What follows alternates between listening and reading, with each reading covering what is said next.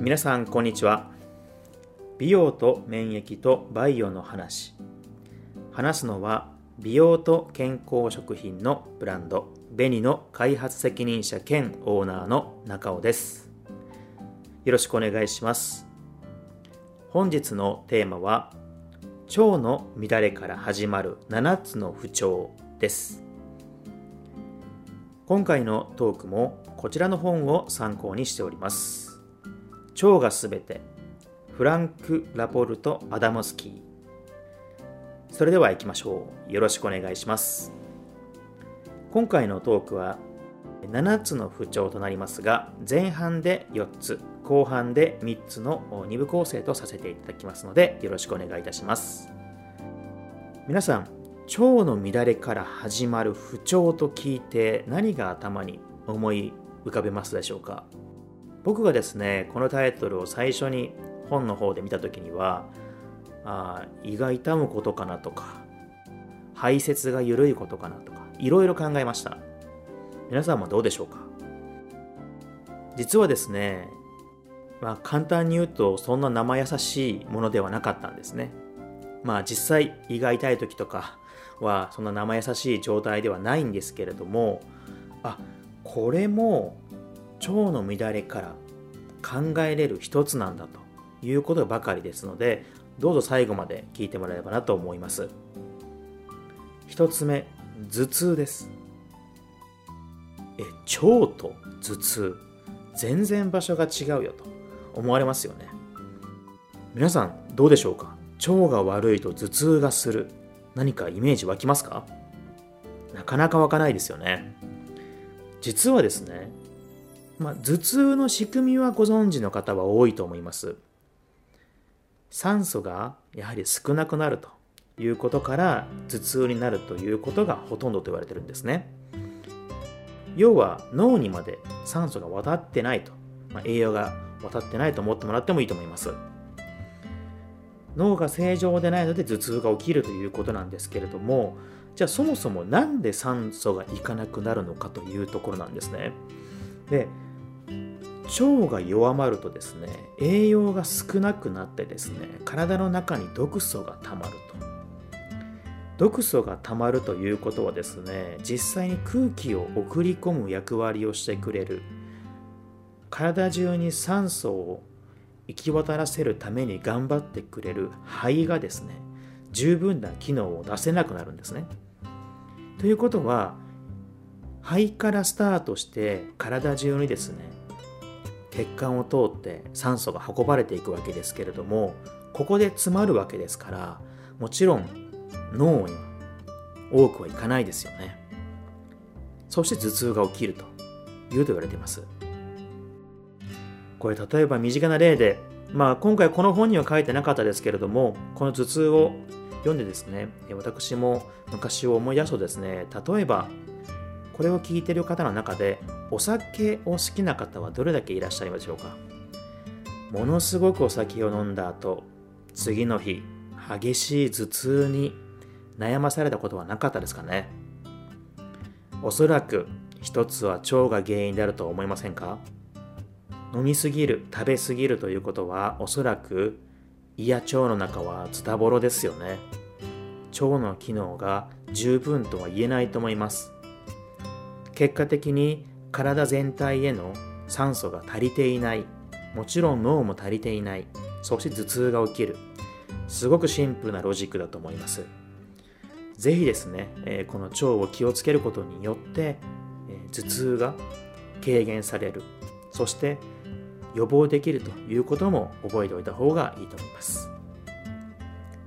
続いて不眠ですね。不眠症とよく聞いたりしますし、シンプルになんだか今日は眠れなかったなということもあると思います。これも腸の一つだと。腸の不調が原因で起きる可能性があるということみたいなんですね。なかなかイメージないかもしれませんが、こちらもですね、ちゃんとですね、ロジックがあると書いてます。例えば先ほど、このトークのですね、前のトークで食べたものの組み合わせが悪いと消化に良くないという話をさせてもらいました。結果的にですね消化が良くないとですね消化の途中でですね要は腸の途中で消化が止まってしまうんですね。でもちろん止まったままではなくってですねその後また動き出すんですけれどもその動き出すタイミングがずれる。それが夜中だった時にですね体は寝ようとしているんですけれども消化を動こうとするわけですね。そこで体が反応するわけです。いやこれ今消化するよと。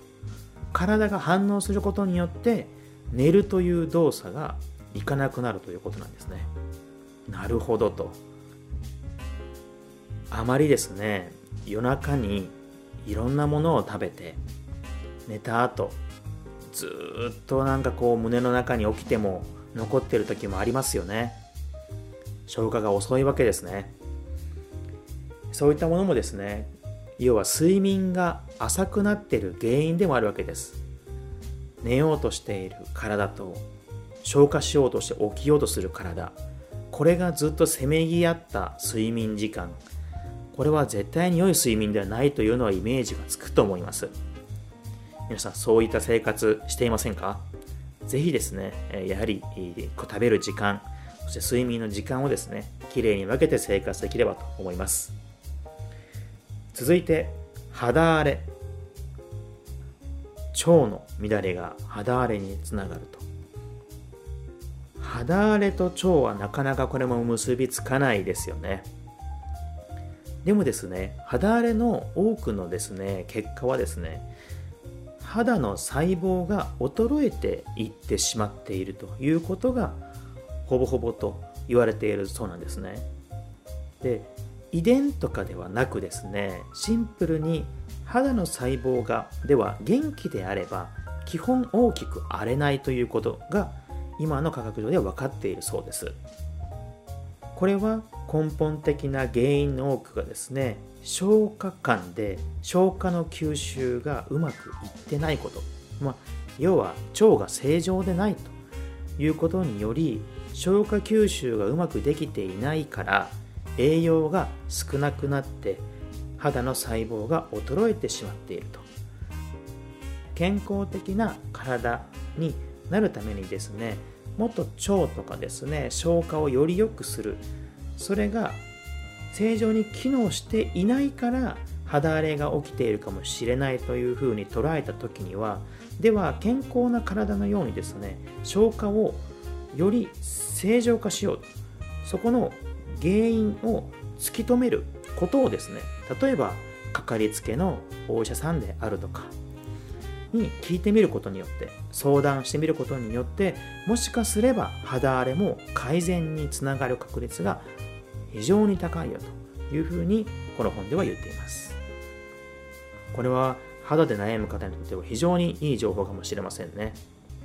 よくこう外部でですね化粧品とか様々なものを使われて治そうという方も多いと思うんですけれどもやはりこう内部から治すことによると持続的にですねより良くなると。しかも腸っていうことになるとですね食べるものを気をつければ良いので何か新しいコストがかかるというものでもないですよね。非常にコスト的にもいいんじゃないかなと思っています。それでは4点目ですね。これは腰痛です。腸と腰痛。確かに場所は近いですね。でも腰痛というとこう外的な要因なイメージだったりとか治す時も接骨院とかですね整形外科に行くとかさまざまなですマッサージに行くとかですねイメージされる方いるかもしれませんが実はですね先ほど私も申し上げた通り腸との場所が近いので消化管との関係をちゃんと調べた方がいいですよというふうにこの本では言っています。腸の調子が悪いともしくは働きが悪いとですね腸が膨張するわけです。膨らむってことですね。膨張するということは近くにある骨が圧迫されますね。背骨のあたりですね。これが痛みにつながるわけですね。下半身のむくみにもつながったりします。ですので腸が正常でないということは内側から体が大きく広がることによって骨を圧迫する。そして痛むと。それが腰痛と感じる。確かに腰の辺りが痛いからですね。腰痛と思うわけです。でもそれは外的な要因ではなく筋肉的な要因ではなく実は腸だったということも多くあるそうなので腰痛で悩む方まあ、もちろんストレッチや基本的な運動によって腰痛が治るということもあるかと思います。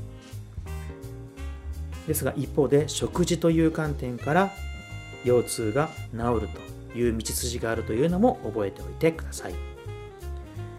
前半は以上となります。残りは後半となりますのでどうぞよろしくお願いいたします。それではまたお会いしましょう。